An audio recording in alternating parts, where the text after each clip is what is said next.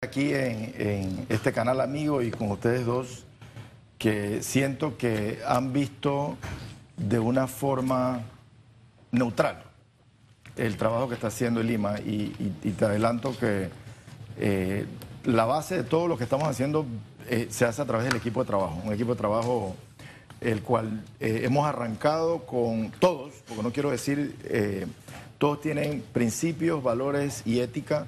Eh, se les ha mandado un mensaje claro a todo el equipo de trabajo de las cosas que necesitamos hacer. Eh, no queremos a las personas en las oficinas, los queremos en el campo, los queremos ayudando al productor. Ese productor pequeño, que es el más necesitado, eh, el equipo de trabajo desarrolló un plan de trabajo de cinco años que es nuestra base. Esto es como si fuera una, una compañía, ¿sí? Y así lo estamos manejando, a pesar de que es gobierno, pero lo estamos manejando como si fuera una compañía, con mediciones, con entregables, eh, con documentos, con aprobaciones. O sea, hay gente que no está consciente de lo que estamos haciendo o no apoya porque tienen años de estar trabajando en la institución y ahora viene este grupito de gente a cambiar la, la película, pero cambiar la película para tener un control. Eh, nosotros nos hemos enfocado en el plan de, el plan de trabajo que es el que estamos eh, desarrollando. Cuatro pilares y, y todo lo que hacemos alrededor de los cuatro pilares. Mira, te he hecho la historia, pero de una forma positiva y corta. Eh, nosotros llegamos con una dirección de arriba, del presidente y del ministro eh, Valderrama. Eh, apoyan al productor pequeño y ustedes deben de convertirse en el comercializador de los productos de, Panamá. Eso no significa que nosotros vamos a comprar el 100% de los productos. No podemos, no tenemos la capacidad, no hay forma humana. Pero sí podemos cerrar entre el productor y el que compra, que hay, un- ese es el gap grande que existe. El intermediario. Hay un intermediario que no quiero tocarlo porque él tiene su, su- forma de trabajar, pero hoy en día ese productor produce productos sin, un, sin una dirección, sin un apoyo, eh, produce porque siempre ha producido de la misma forma, al mismo tiempo, la misma cantidad. Y adivina qué, muchas veces no tiene a quién vendérselo.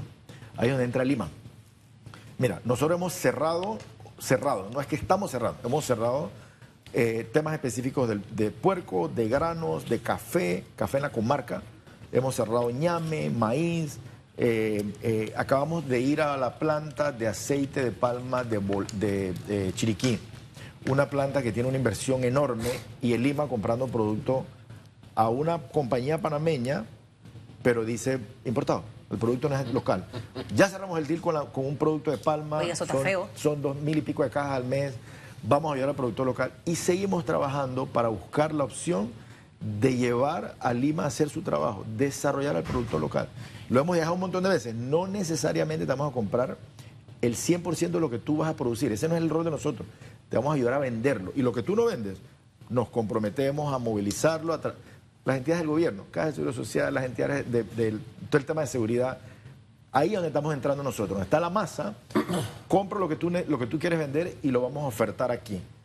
Probablemente no lo compremos, nomás vamos a cerrar. Ahora, es que de lo que se trata es regresar al IMA Eso. a su espíritu original, que era ese precisamente, de alguna forma beneficiar a los dos extremos más, vulnerables de la cadena de comercialización. Una, el productor, el campesino, que es, a veces no se le paga el precio justo la mayor parte de las veces, y el consumidor, que a veces tampoco se le vende a un precio justo, producto de una especulación exorbitante, más allá de una ganancia de lógica, Sí. la- la- simplemente la especulación del ganar porque tengo que ganar.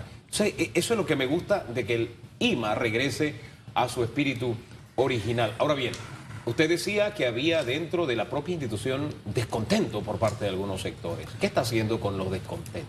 Mira, ahí, primero el equipo de trabajo, y, y yo he tenido reuniones con, con los líderes del equipo de trabajo nosotros. Eh, nos hemos sentado, les he vuelto a presentar nuestro plan de trabajo y les he vuelto a, presentar la dirección que estamos tomando. Sencillo, ¿sí? Hay cambios de estructura que estamos haciendo a corto plazo. Es una curita que estamos poniendo porque si tú te vas a la ley de Lima, Ajá. el Lima se creó en el 75. Todo lo que hacemos hoy viene del 75. Claro. Y nosotros con una visión nueva, ese organigrama, esa estructura, esa forma de trabajar, Hay que adecuarlo. es totalmente diferente. O sea, vamos paso a paso. Yo le dije a, a mi equipo de trabajo, vamos a cambiar un poco la estructura, el, el- el organigrama.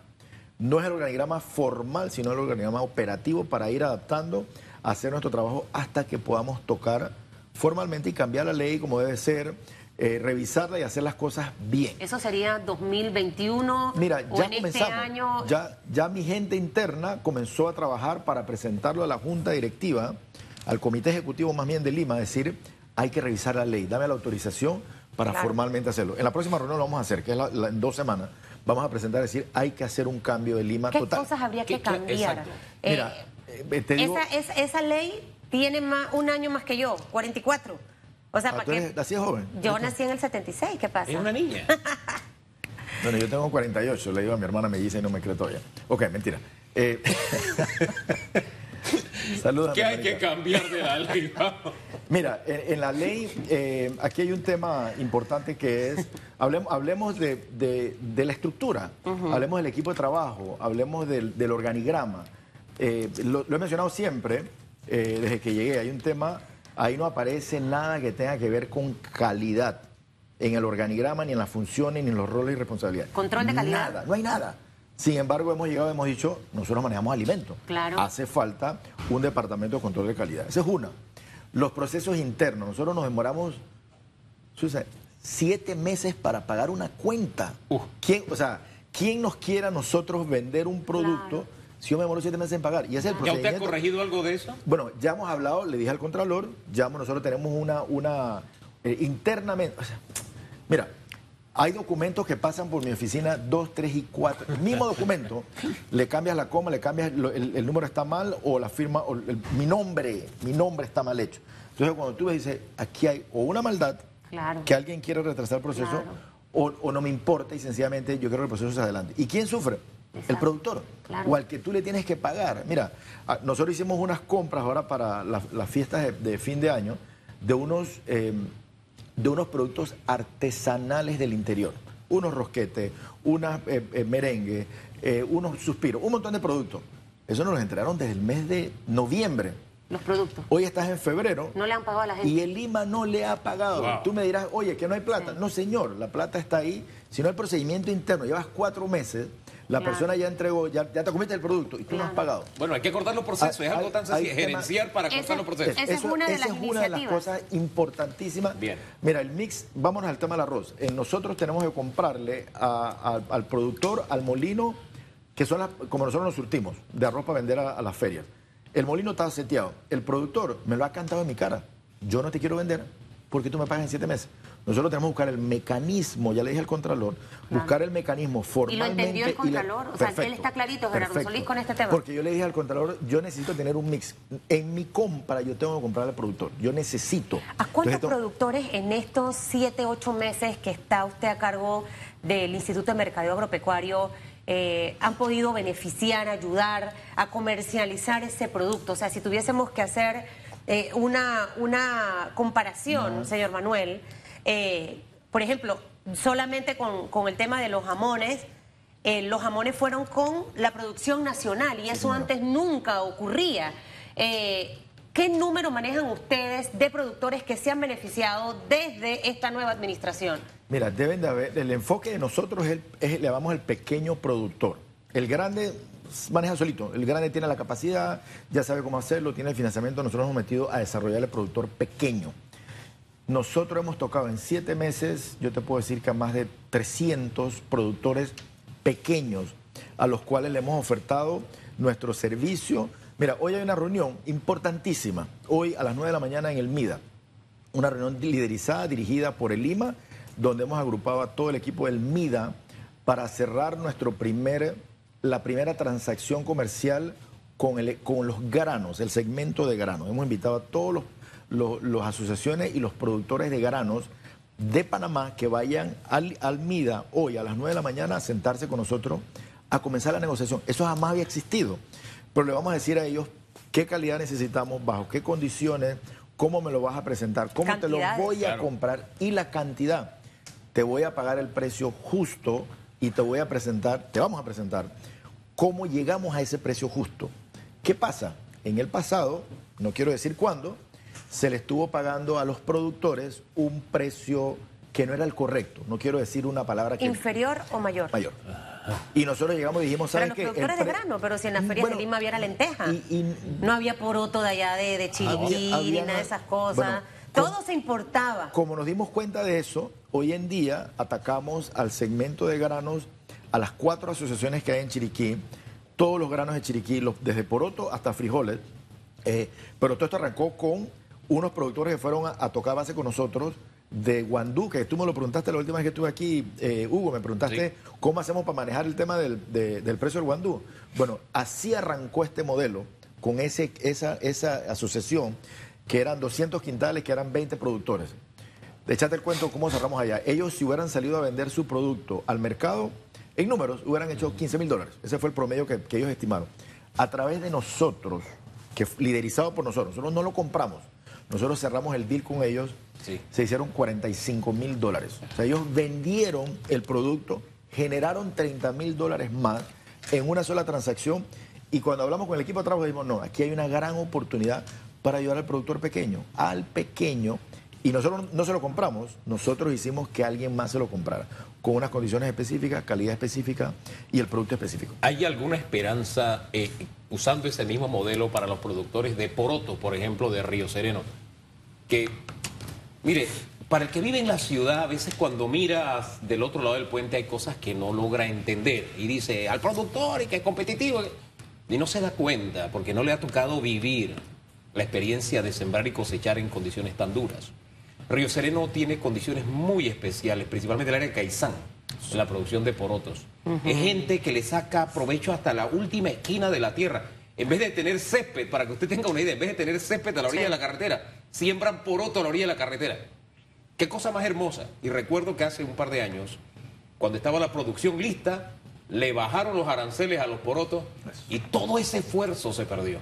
Y en las ferias libres se vende lentejas, es decir, se beneficia a otro campesino que no es ese, el de Caizán, que se esfuerza de la forma en que le acabo de contar. Esa experiencia del guandú, qué sé yo, se puede de alguna forma aplicar a, a los productores de porotos de, de- de- de Chiriquí. Sí, señor. Eh, y hemos tenido un sinnúmero de reuniones aquí y allá en, en el mismo campo. Hemos, cuando hablas de Caizán, saludamos al- a Ovidio. Ovidio es uno de, las- de los líderes de Caizán del tema de frijoles, del tema de porotos. Hoy a la una de la tarde, Ahí va a estar. ahí, ahí- o sea, estamos separando la reunión. La reunión de 9 de la mañana a 12 del mediodía es todo lo que tiene que ver con granos. Ajá. Poroto es grano, Claro. pero Poroto tiene una, una- un rendimiento y un manejo un poquito diferente. Y le pedí al equipo, vamos a separarlo. Ellos entran a la reunión primero donde tiene que ver con todo, toda la calidad y con los criterios y todo. Pero cuando es la negociación, me lo separas. A la una de la tarde está el equipo de Qué Caizán. buena noticia. En el MIDA, en, la, en el, era Salón, Salón Semilla, ahora es el que está enfrente, eh, vamos a sentarnos por primera vez, Hugo, con, las, co- con los, agri- eh, eh, los productores y las eh, asociaciones. Ojo, yo no, en Lima no puede poner ningún control ni ninguna pauta sobre las asociaciones. Claro. Eso es un tema entre la asociación contra el con el productor, nada que ver con nosotros. Nosotros vamos a decir, vamos a comprarlo de esta forma, bajo este modelo, estos son los, los- los temas de calidad al precio correcto. El precio no lo puso Manuel Araúz ni Claro. Lima, es todas las entidades del, del MIDA, lo que tiene que ver con el MIDA y el precio de mercado. Yo estoy casi segura que los productores van a ser conscientes, porque aquí hubo cosas y cosas. Eh, imagínense, yo no veía el poroto en la feria, pero se pagaba más caro entonces el frijol. Ahora, esto que está haciendo con asociaciones como las de frijoles y demás, o en otro caso a los que se les vendían el, el jamón, Sí. se lo pagaban más bajito y entonces traían el otro importado. O sea, el- el- dice mi papá el lunes, es que esos son los tracaleros, él me dice, ¿no? Eh, hay gente tracalera, hablándome de otro tipo de, de- de casos. Esto que está haciendo con ellos, lo está haciendo con otros. Hoy en mi casa van a hacer sopa de jarrete. Ay, padre. ¿Ok? Y cuando veíamos el ñame, porque antes de salir estaban pelando el ñame, el ñame no es baboso. Entonces yo digo, pero es que cuando voy no hay baboso. Entonces me dicen que este es como el baboso y que es más rico y no sé cuánto. Le pregunto esto porque no sé si con otros productos, señor Manuel, están haciendo lo mismo. Sé que hay un trabajo en conjunto con el MIDA. No sé si producir el ñame baboso es más caro, si vino una plaga. Estoy inventando cosas. Sí. Eh, eh, porque ahora usted difícilmente encuentra ese ñame baboso en cualquier lugar. Y créame que si usted logra comercializar el ñame baboso en este país, le van a hacer un monumento como al héroe nacional. ¿Cierto, Hugo? Vamos, vamos a Total. trabajar en eso entonces. Mira, el, el- el plan piloto, igual como fue el plan piloto, de vuelta, venimos una- de una corporación, siempre andamos probando las cosas antes de lanzarlas, lo hicimos con la feria, lo hicimos con el jamón que viste el año pasado. ¿Qué hicimos? ¿Cuál es nuestro plan piloto hoy en día? Los granos. Si los granos funcionan, que no le tengo duda de que vamos a sacarle mucho provecho, vamos a ayudar a muchos productores, vienen el resto de los productos. Pero te voy a decir qué estamos haciendo con el ñame. Ya lo arrancamos a hacer con el café, lo arrancamos a hacer con, con el ñame. El sábado estuvimos en Tonosí con el presidente en la gira comunitaria. Bueno, estuve desde el jueves con el, con el ministro en Chiriquí, nos fuimos a regresar el domingo a la casa, o sea, todo el fin de semana trabajando en el campo con los productores. Eh, un productor eh, en, el, en el evento del, dom- del sábado eh, habló, se paró y dijo que él quería entregarle una carta al director de Lima porque él quería que lo ayudaran a comercializar una producción de ñame. La buena noticia que ¿Es te baboso? tengo, eh, no te puedo decir, te voy a abrir si baboso no, no me acuerdo. La buena noticia que te tengo de ese productor es que le dimos la carta al director regional de Los Santos, producto comercializado. Ponle un ganchito. Ese proveedor, ese productor que vino a ofrecer producto, ¿qué es lo que pasa? Producen, no tienen a quién vendérselo y más el gasto. Ya se lo, ya se lo comercializamos. Estamos haciendo lo mismo con el maíz, con el ñame, con eh, eh, el café, el aceite. El trabajo es grande, por eso arrancamos un principio diciendo todo mundo enfocado, la estructura tiene que ser de esta forma. Se lo he dicho a mi gente, la puerta de mi oficina está abierta, mi equipo de trabajo. No quiero bochinches y quiero que si tú tienes Eso. algo que, que estoy haciendo mal, tú me hablas directamente a mí. Entra a la oficina y me dices, aquí hay un problema o aquí hay algo que estás haciendo bien. Pero no quiero bochinches, no quiero nada en la calle que estén diciendo porque al final del día sale ese mismo comentario mal Claro. a algún otro lado y, y no es real. Vamos a las ferias libres. Hay cambios por el tema de carnaval. Sí, señor. Anúncienos, Vamos a por favor, para cambiarlo cerrar. para, el día jueves. Este jueves vamos Mañana. a... Mañana. Mañana. Mañana, Mañana, son mañana. la- eh, las ferias. Eh, eh, las ferias del sábado pasan al jueves, pero, pero hay- hay- es que hay mucho más. Deben de haber más espacio. Hay mucho más... Es que no queda la yuca, el Hay- otoe de, de, de Ocú, de esa de zona, todo, etcétera. todo, todo. Pero mira, Pero- hay una feria que estamos desarrollando que se llama la Feria del Productor, que es la Feria del Productor. Vamos a, estamos haciendo otro plan piloto en cinco distritos en Panamá, en- no, no Pa- Panamá provincia, en Panamá, donde vamos a buscar a, a- a- a cambiar el modelo para invitar a los productores, una cuestión muy informal, a que vengan, estacionen sus carros como si fuera un, un mercado libre, eso que hacen en los otros países. eh, que vengan, estacionen sus carros y comiencen a vender sus productos. Nosotros vamos a tener un rol sencillo De pero es ordenarlos. ayudando al productor a que salga con su producto y nosotros Claro. vamos a venderlo. No te lo vamos a comprar, te vamos a ayudar a Y venderlo. tampoco tiene que pagarle a Lima para hacer eso. Nada. Entonces estamos, nosotros somos responsables con la alcaldía. Oiga, ¿por qué no pone una feria libre allá por Brisa? Vamos La gente jura que, que la gente que vive en Brisa toda tiene plata. No. Usted no sabe lo que... A mí me ven, señor Manuel, los fines de semana en el mercadito. Yo Sí. misma con José comprando todas mis legumbres. ¿Tú, tú te acuerdas que nosotros arrancamos diciendo que el plan piloto famoso ese? Bueno, las ocho ferias que hemos hecho con plan piloto, que se acaba el, el plan piloto en marzo, marzo 14, se acaba ese concepto. Ahí arrancamos a hacer las ferias a nivel nacional. Mismo modelo, no tanta inversión, pero mismo modelo, con el mismo mantenimiento, con la misma atención, la humanización, y vamos a ir a los diferentes lugares. Hoy en día estamos, de vuelta, no hemos querido hacer más de cuatro cosas porque estamos en un plan piloto. Los resultados del plan piloto a la fecha, ganchito, como dice el señor presidente. Sí. Todo va en y, orden. y a lo mejor no una feria de Lima per se, pero ese concepto donde el productor lleva su pick-up. Eso, Y entonces hay una estructura donde lo pone, no es de Lima. Pero me, usted no sabe a veces cuando estoy en la calle, yo compro los aguacates en la calle, compro la bolsita de tomate a dólar en la calle. Mi, mi marido se ríe de mí, que dice que yo estoy como loquita. Compro todo en la calle. en la calle. Pero yo agarro, me gasto 5 dólares, cebolla, pimentón, eh, tomate, si hay limones, etcétera. Si yo hago esa compra en el súper, a mí no se me van 5 dólares. Se me va mucho más. Hombre, gracias y de verdad que tiene que regresar pronto para Eh. seguir dándole buena noticia La hora al completica. consumidor y al productor. La hora completa, La yo, director. completa. Sí, Sí, porque sí, se nos quedan hay- muchos rubros allí. Y, y hay mucho que contar. pase la sopa completa. Hay, hay mucho que contar, yo creo Claro, que- bastante verdura. La mía tiene todo, nada más que el ñame Pero no es usted solo echa el cuento. Además, para el diamante hay una No, no, sí, no. solo echa el cuento de la sopa. Traiga mañana, me encanta la sopa. Oiga, Esa no va a alcanzar. Sí, yo, yo me apunto a esa sopa. de- de- oiga, hay una técnica con el diamante para que le quede así sabrosita la sopa, créame. Eso es engañar Se lo voy a el estómago de Susú. Se lo voy a- 8.31, le voy a la pregunta larga. Vamos con las respuestas en redes, por favor. Redes sociales. Eh, vamos, el tema de la reunión de los transportistas y gobierno y, bueno, lo que tienen ahí sobre el tapete para hacer. Cobran efectivo y estas cosas. Ahí hay algunas respuestas, mi queridísima. Mira, la primera, Fernando Fernández Lizano. Lizano. Otro golpe a la institu- institucionalidad. O sea que los fallos de la Corte son simbólicos. Es muy peligroso eso que quieren hacer. José Domínguez, que los transportistas siempre, y esto lo pone en mayúscula cerrada, hacen lo que les da la gana y siguen con sus mismas malas prácticas. También comenta esta mañana Luis Villasanta. La culpa es de los transportistas.